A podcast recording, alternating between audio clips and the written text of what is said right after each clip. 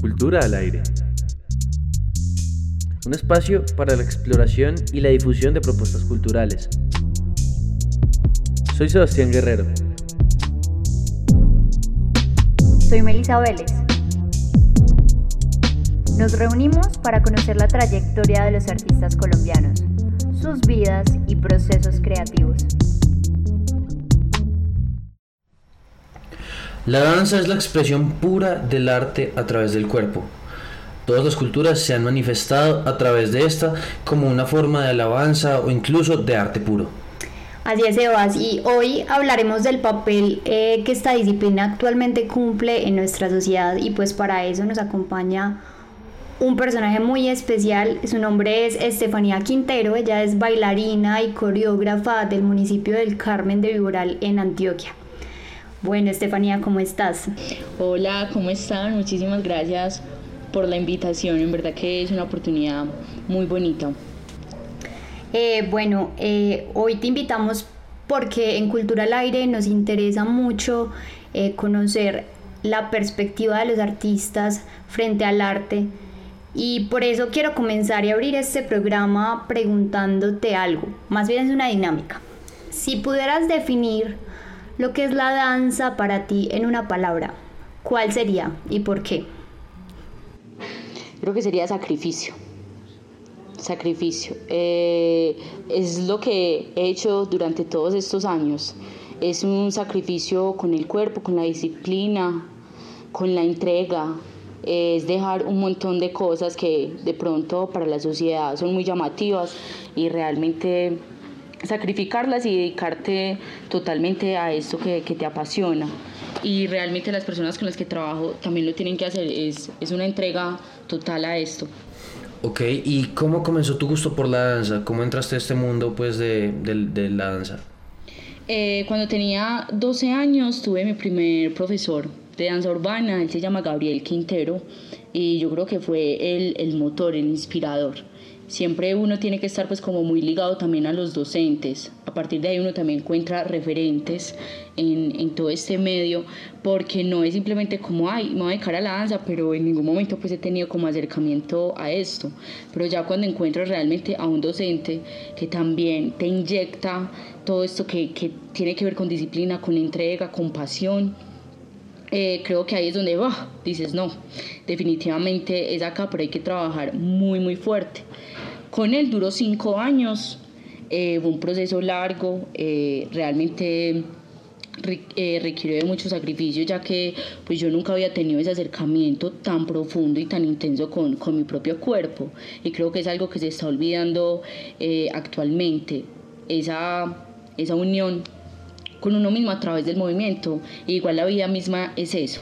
Claro. Siempre es un movimiento constante en todos los lugares. Bueno, y pues también quisiéramos saber en qué momento pasas de esta, de esta entrega a la danza, no solamente como al, hacerlo, sino al enseñarlo. O sea, en qué momento te dedicas a la enseñanza, qué te hace, eh, pues qué te impulsa a volverte una coreógrafa, una persona que forma a otros en esta disciplina. Bueno, cuando terminó este proceso eh, de danza urbana, decido viajar a Medellín y estar pues en, en, una escuela urbana de Medellín porque acá yo ya había terminado el proceso pero ya no había más porque los profesores de acá han tenido pocas oportunidades de seguir formándose y, y, nada, él me dice, no, Estefa, tienes que salir de acá, o sea, te tienes que ir a impregnar de, de esa ciudad que te ofrece miles de cosas y, y, ahí te vas a nutrir un montón. Decido viajar allá, eh, conozco a muchísimos bailarines, entre ellos a Camila Carmona y eso, que son puros bailarines de Medellín que esta gama del urbano lo están haciendo crecer un montón, un montón, o sea, la, la cultura hip hop en Medellín es gigante. Entonces, Decido estar ahí un tiempo y regreso a mi municipio porque unos docentes de la Universidad de Antioquia deciden montar acá una escuela de ballet. Entonces, eh, siempre como bailarina he estado dispuesta a aprender.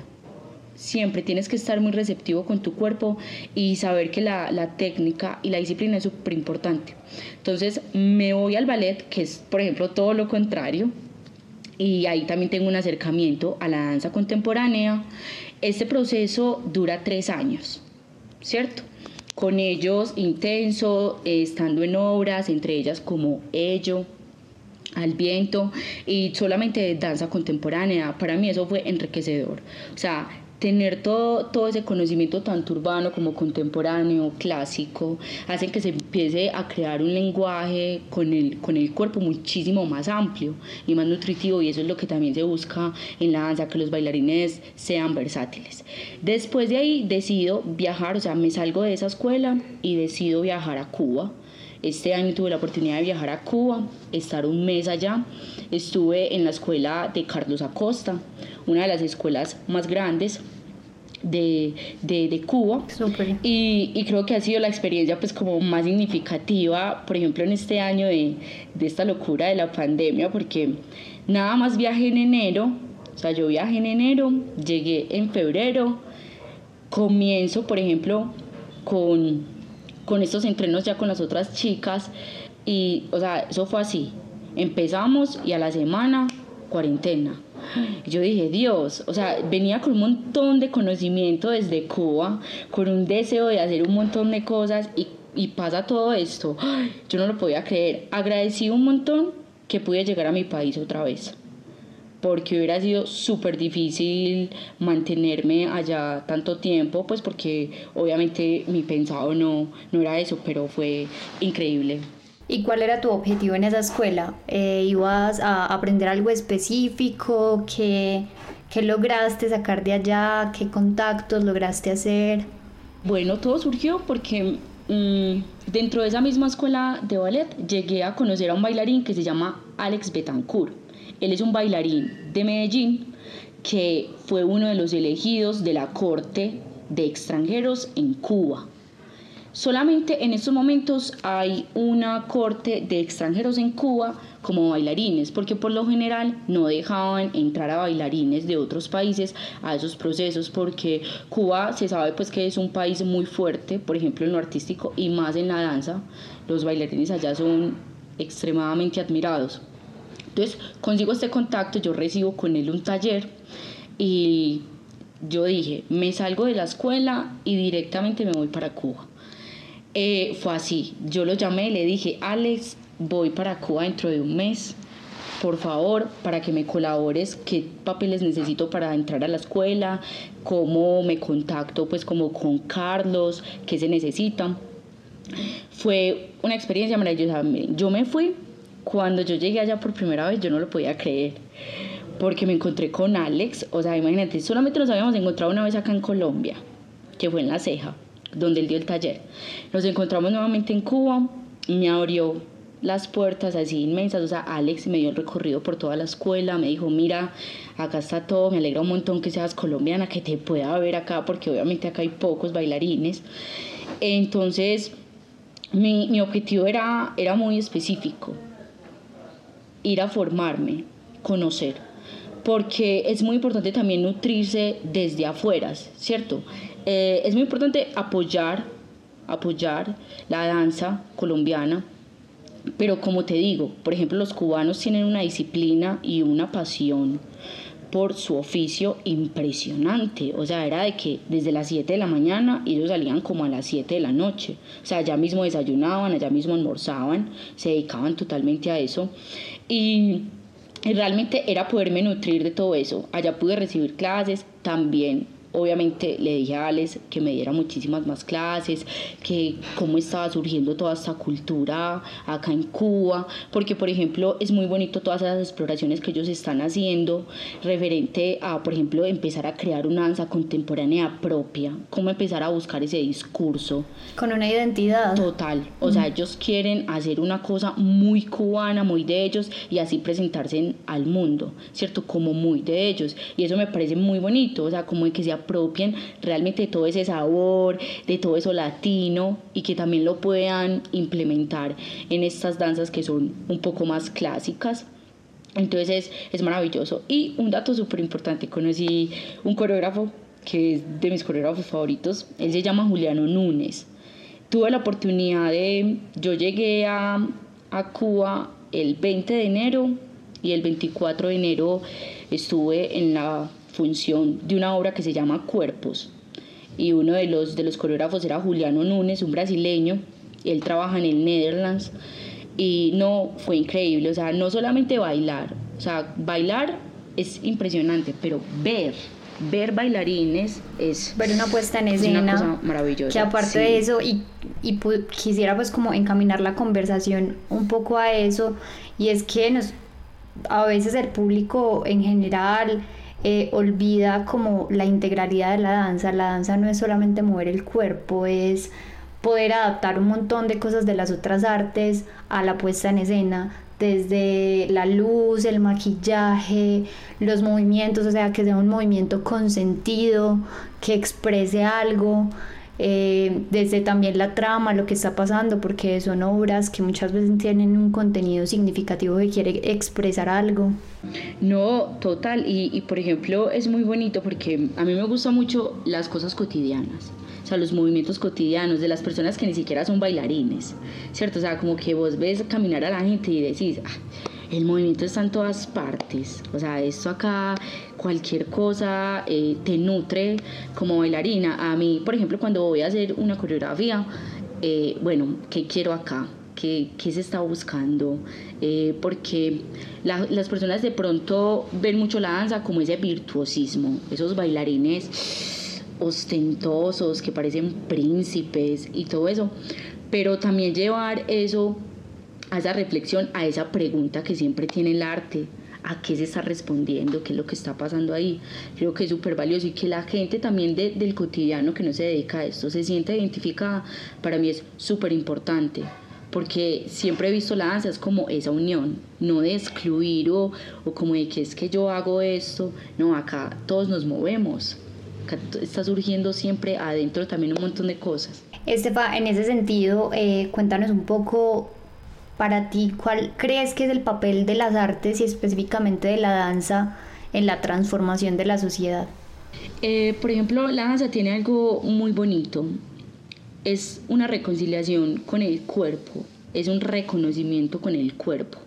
Creo que cuando está eso en cada individuo, también hay un respeto por todo esto colectivo y por toda la sociedad, por el cuerpo del otro, por lo que hace el otro ¿cierto? Genera un respeto mayor también a todo eso que está sucediendo cultural, socialmente. La danza permite eso. O sea, esa tranquilidad con uno mismo para poder relacionarme con los otros. Esa tranquilidad con el cuerpo, ¿cierto? Porque hay muchos tabúes, que, que no, que esto no se puede, que esto sí se puede, que no. No, es eso. Y la danza, por ejemplo, aparte de que hace esa transformación individual, si esta transformación individual obviamente esa colectiva va a generarse de, un mayor, ¿cierto? De, mayor, de mayor impacto, por ejemplo. La danza también tiene de que hay muchas personas que, digamos, que tienen depresiones, que tienen, por ejemplo, trastornos alimenticios y que, por ejemplo, hay veces muchos bailarines también los vivencian. Y, y haces que, que en ese movimiento honesto del bailarín, porque los movimientos son totalmente individuales, o sea, tú ves a un bailarín y hay una persona con su historia, con su historia, con todo lo que está cargando, con su cuerpo y, y desnudarte a un público, porque tú no sabes qué va a decir el público de ti, pero tú simplemente eres honesto a ver qué va a pasar ahí. Eh, creo que, que, eso es muy bonito y que también, eh, por ejemplo, la sociedad vaya y vea una obra y a partir de ahí se genere o una pregunta o una incomodidad o una tranquilidad también, ahí ya está toda esa transformación que se está buscando con todo ese movimiento. Claro, y para ti, ¿cuáles son las los tabúes o las taras o los mitos más fuertes que hay alrededor en las, pues que la sociedad tiene frente a los bailarines porque no es un secreto que para el artista pues contra los artistas en general siempre han tenido un, un montón de mitos eh, que nos vamos a morir de hambre por ejemplo cosas así entonces, para ti, en tu opinión, ¿cuál, es de esos, ¿cuál de esos mitos es el más recurrente en específico para la danza, en tu opinión? Eh, por ejemplo, bueno, eh, yo he llegado a, lidiar con uno de ellos constantemente. Eh, honestamente, yo bailaba, digamos que música comercial, como lo es el reggaetón, para pagarme mi escuela de ballet. Por ejemplo, miren eso, ¿cierto? y, y, el hecho de, de encontrarte de pronto con, con, las personas con lo mismo. Eh, no, no, no vas a tener con qué vivir, eh, no, eh, estás bailando muy grotesco, tú qué quieres representar, no pareces una mujer, pues cómo haces eso, cómo te mueves así, nos estás irrespetando un montón. Y sobre todo en un pueblo tan conservador. Es, es muy teso. Es muy eso, eso específicamente cómo ha sido en el Carmen, que bueno, para los que nos conocen, el, el Carmen de Iboral es un pueblo en el oriente antioqueño bastante conservador. Eh, no, o sea, no, o sea, honestamente, eh, uno de los motivos por los cuales me salí de, de esa escuela de ballet fue por eso mismo, porque los mismos docentes también me estaban censurando frente a eso. Imagínense. O sea, era, era una cosa muy tesa que te encuentres unos docentes que saben que las generaciones están cambiando, que constantemente los bailarines también tienen que estar adaptándose a ciertas cosas. Obviamente, respeto a quienes lo, lo hacen y que no se sientan cómodos y también está bien. Pero, por ejemplo, yo disfruto, yo disfruto bailando reggaetón y está bien también, es súper importante también eso, eso tenerlo claro cada uno como bailarín, qué es lo que quiero o qué es lo que necesito. El Carmen hay veces es como, madre, ¿qué, ¿qué se está haciendo acá? ¿Cierto? Pero es como te digo, o sea, cuando uno ya ha viajado, cuando uno ya ha conocido, uno dice, bueno, va a ser difícil al principio, incursionar esto va a ser muy difícil, pero mira, tengo el apoyo de mi familia, tengo el apoyo de las familias de las chicas, de las personas que trabajan conmigo y es maravilloso. Les voy a dar un dato súper importante para que estén súper pendientes.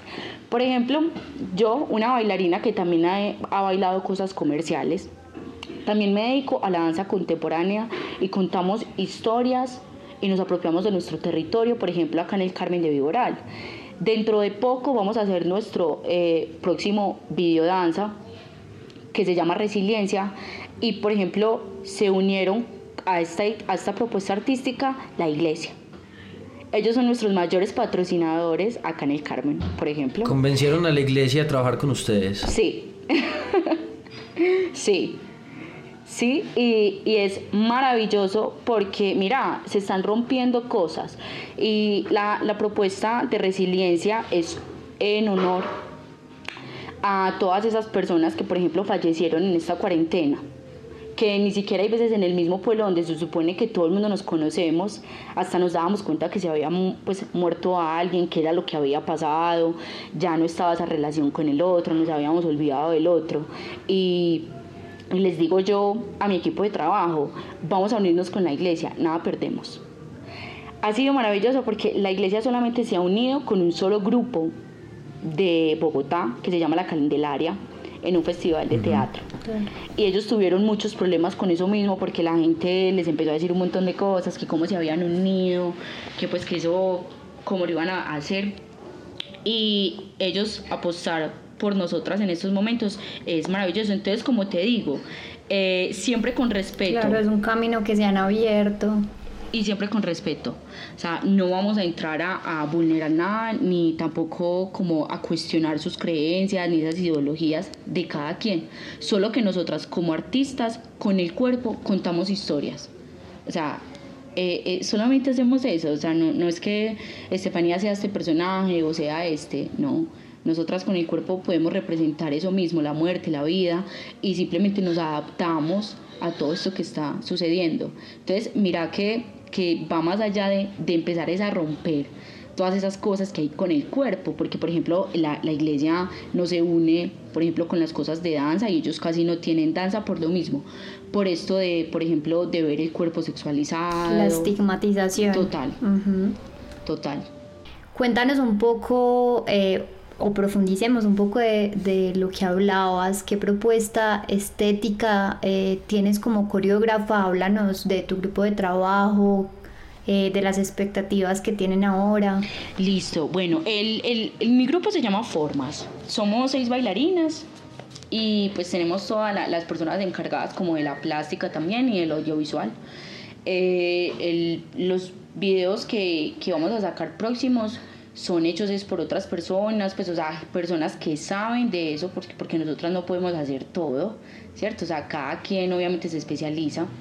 Las personas que nos hacen los vestuarios, los cantantes que contratamos y mm, formas naces de esas seis bailarinas. Las seis bailarinas nos encontramos en una escuela en específico y decidimos que esa escuela no era lo que estábamos buscando, que queríamos apostar a, como te digo, a llevar la danza a cualquier otro lugar, a poder también bailar de, de otras formas y comenzamos, o sea, el grupo lo constituimos este año, la idea estaba pensada desde el año pasado, pero cuando regresé de Cuba fue cuando todo comenzó.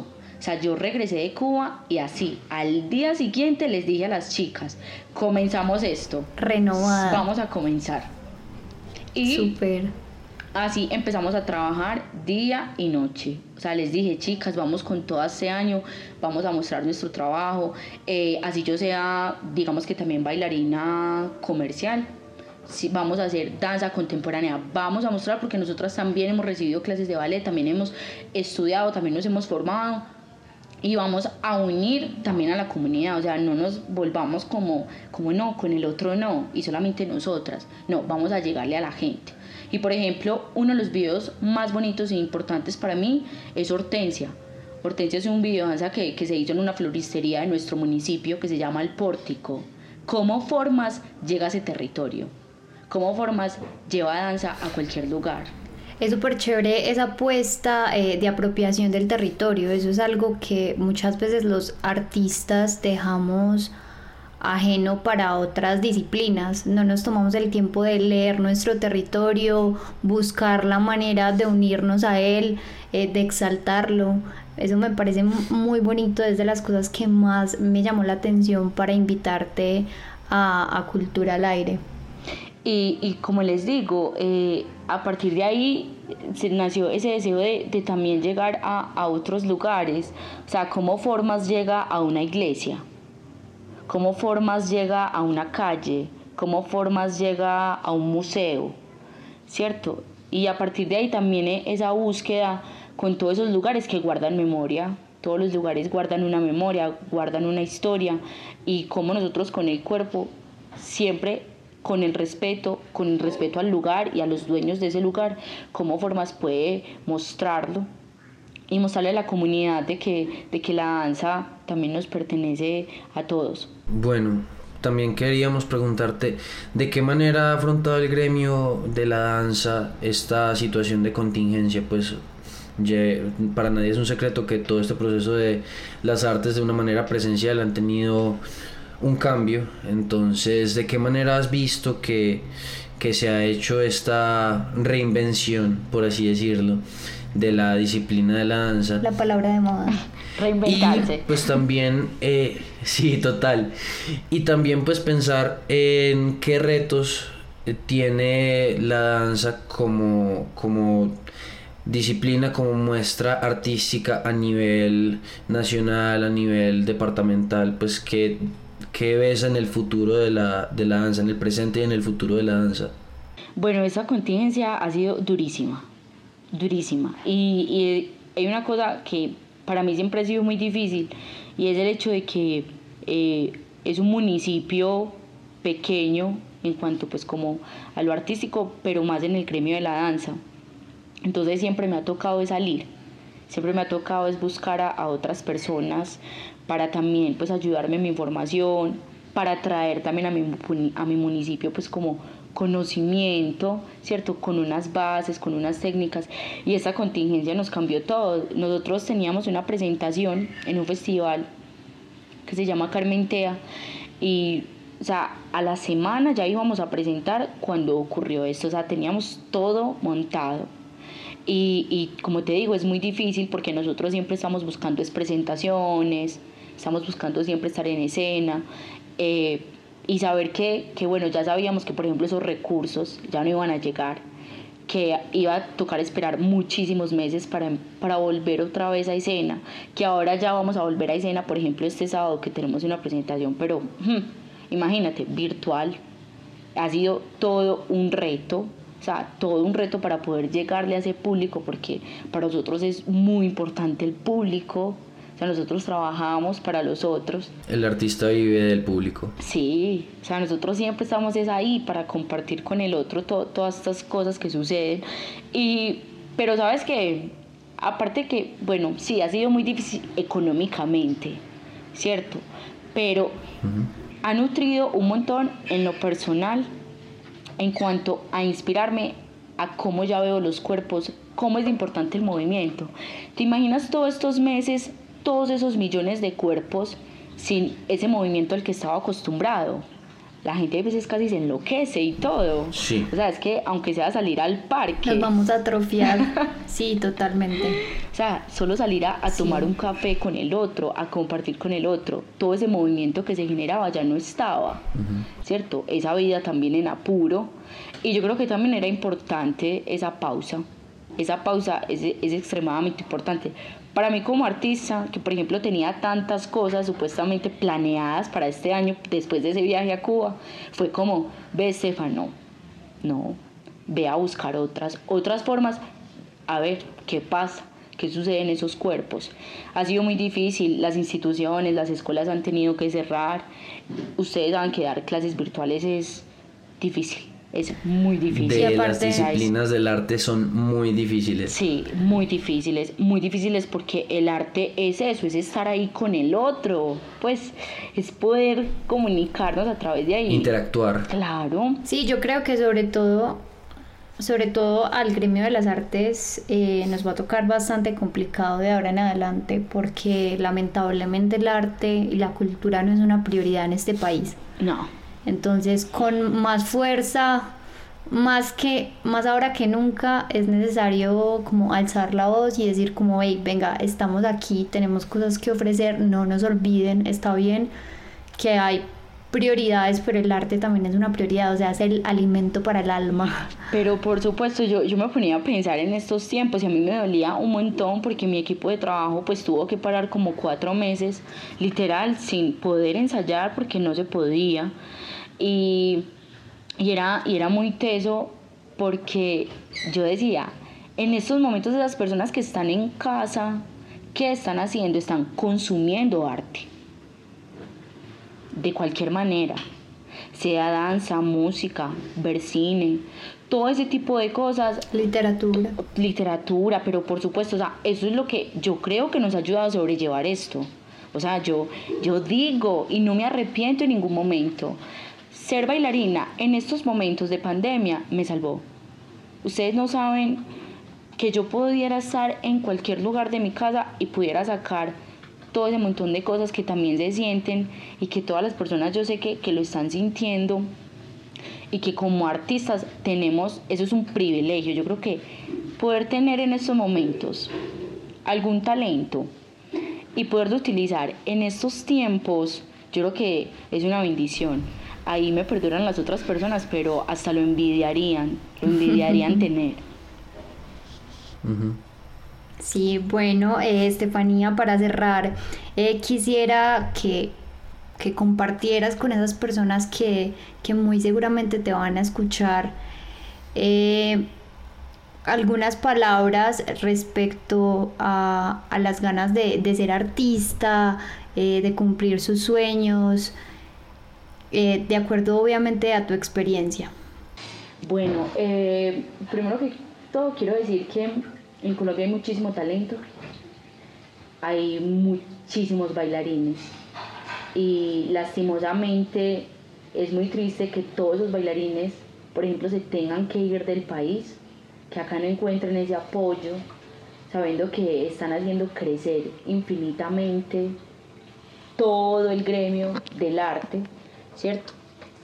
Eh, les digo a todas esas personas que en algún momento han querido dedicarse al arte y que el miedo está, la opinión de los otros está ahí pesando, de pronto el poco apoyo de sus familias y eso, yo creo que naces de uno, es ese deseo, que uno dice, no, pero es que es esto, o sea, esto yo no me voy haciendo otra cosa, yo por qué me voy a mentir.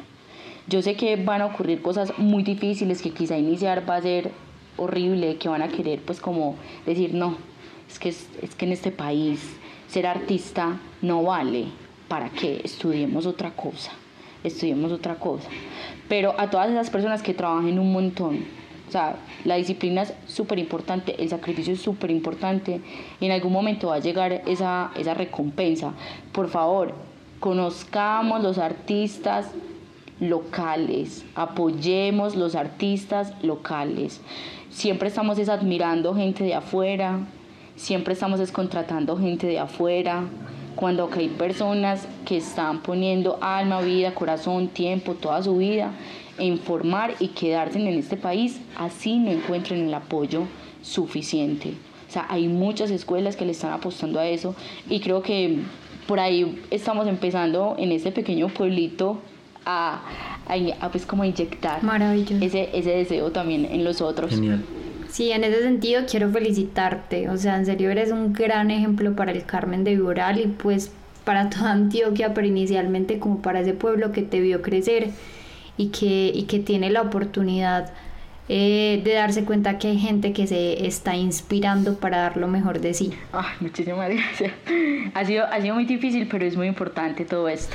Bueno, no, no siendo más, te agradecemos mucho por habernos regalado este rato, de verdad qué bueno que haya gente que le está invirtiendo al arte, a la danza y al enseñar. Eso me parece supremamente valioso. Que a pesar de todas las circunstancias actuales sigue habiendo gente que le mete la ficha a que otros sigan sus sueños y, se, se, realicen en el arte. Muchísimas gracias a ustedes antes por, por la invitación. Para mí antes es, es un privilegio poder estar acá compartiendo con, con tantas personas, con ustedes que también son personas que nos están dando la oportunidad de demostrar pues como esas voces que, que en algún momento no, no, han querido escuchar, ¿cierto? Porque somos cantidad de profes, de bailarines que, que también estamos buscando esas oportunidades para, para, que nos escuchen y para que noten que sí estamos ahí. Mil y mil gracias. Mil gracias a ti.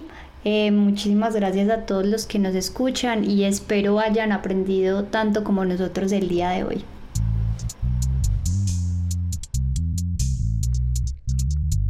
Esto fue Cultura al Aire. Espacio donde diferentes artistas colombianos hablan con nosotros de sus procesos creativos y su vida en la escena cultural del país.